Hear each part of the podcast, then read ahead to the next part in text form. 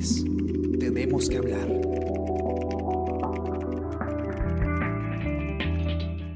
Si fuera de ellos este, supieran de ese audio aparatoso que tú has escuchado, que yo lo haya grabado al presidente es un delito. Muy buenos días, ¿cómo están? Esta mañana los acompaña Gladys Pereira y hoy tenemos que hablar sobre los audios de Karen Roca.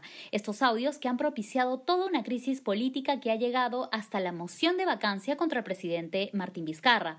Aunque la ex asistenta del despacho presidencial había negado ser la autora de estos audios que fueron presentados el último jueves en el Pleno del Congreso y que llevaron precisamente a la moción de vacancia, la noche de lunes en el, en el noticiero de América Noticias apareció una nueva reproducción donde ella acepta que grabó el mandatario y precisamente el motivo de este audio era eh, consultar a su abogado si ella estaba cometiendo un delito por grabar al jefe de Estado. Sobre este tema vamos a conversar con Alicia Rojas. Ella es periodista de la sección política del comercio que ha conversado con tres abogados penalistas para hacerle la misma consulta que nos hacemos todos. ¿Es o no es un delito grabar al presidente? Hola Alicia, ¿cómo estás? Hola Gladys, ¿qué tal? Muy buenos días. Buenos días también a los lectores del comercio que nos escuchan. A ver, cuéntame, has conversado con tres abogados penalistas. ¿Qué, ¿Cuál es la primera conclusión que sale sobre estas grabaciones de Karen Roca? Bueno, la conclusión a la que han llegado los tres abogados es que la grabación en sí misma no constituye ningún tipo de delito. En primer lugar, porque ella participó en las, en, en las conversaciones.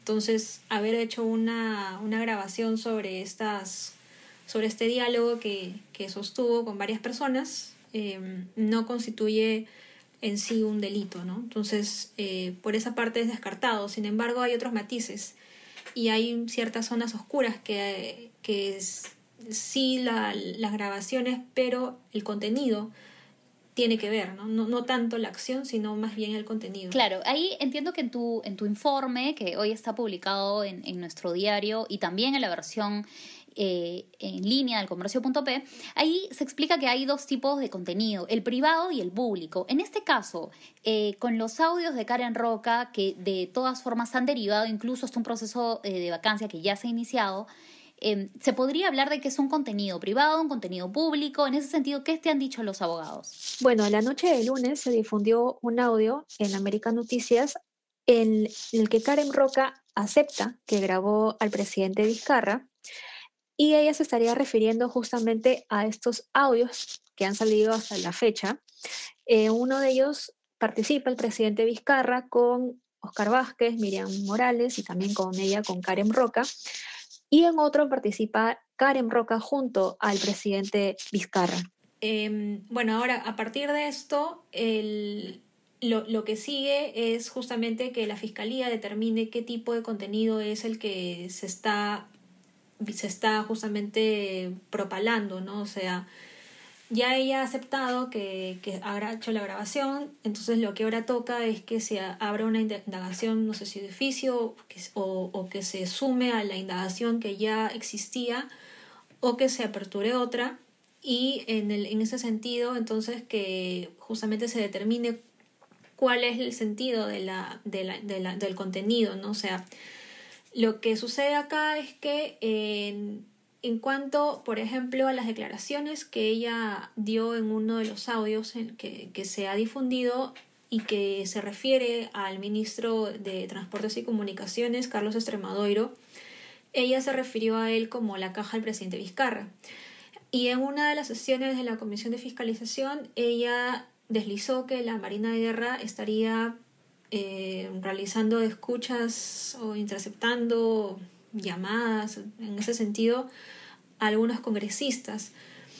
Entonces, en este caso, eh, sí habría un presunto delito por parte de, de Karen Roca, pero por el lado del contenido. Es decir, el ministro de Extremadura claro. podría denunciarla por un presunto delito de difamación y lo mismo podría ocurrir en el caso de la Marina. Si bien las, el delito de difamación es contra una persona natural, y no una jurídica, en este caso la institución, que es la Marina, sí podrían eh, realizar una, eh, una denuncia eh, por, personas por personas naturales que serían los altos mandos ¿no? de la Marina.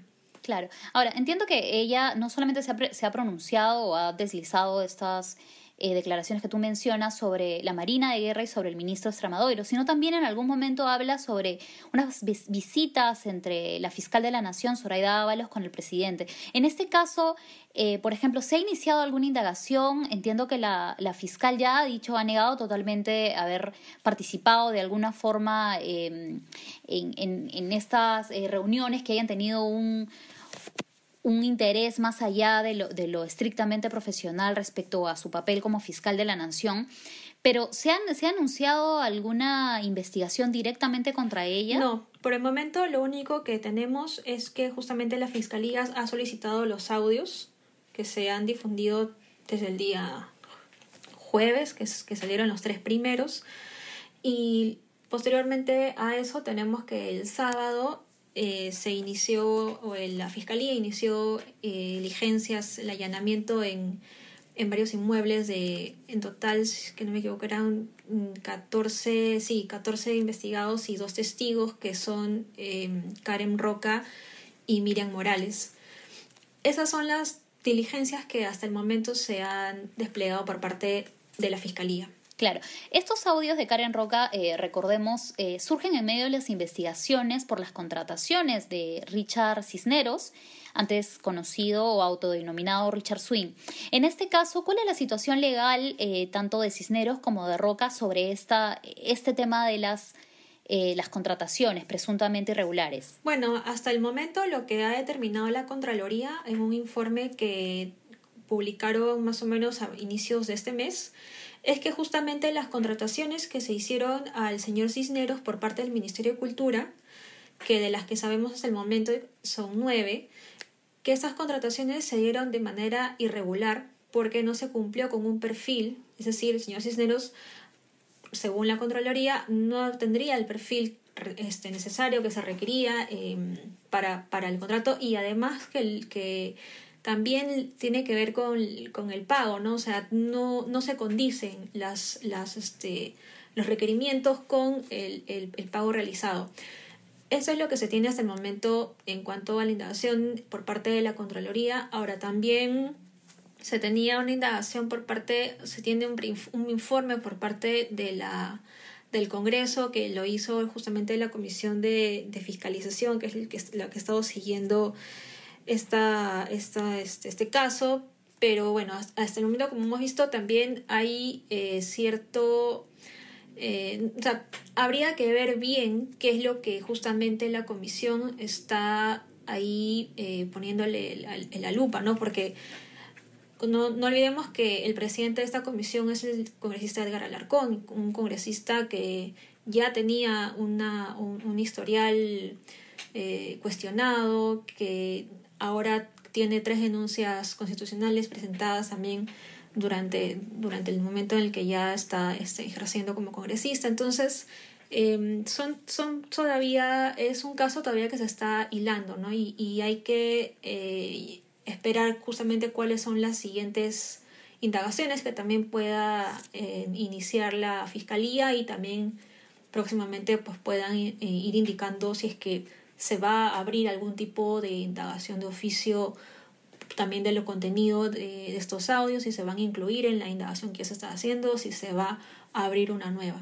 Ahora, sobre el tema de la comisión de fiscalización, precisamente Karen Roca estuvo en una, en una de las sesiones y ella negó haber sido la autora de los audios. Ahora, si ella inicialmente lo negó ante la comisión y luego aparece un audio donde ella afirma, eh, reconoce que sí fue la persona que la grabó, ¿Se puede realizar alguna denuncia por haber eh, dado una información falsa a una comisión del Congreso? Bueno, en principio las personas que, que acuden a, las, a, presentar sus declaraciones lo hacen bajo un juramento.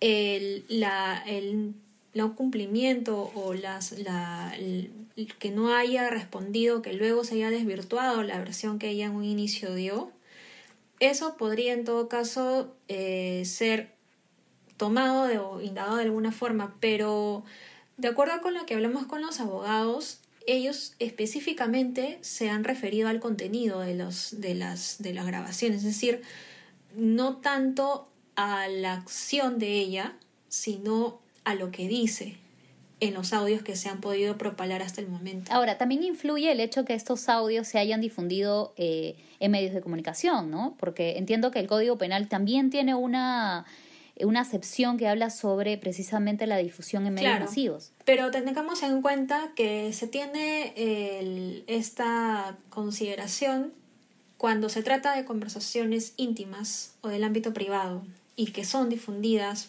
por medios de comunicación, ¿no?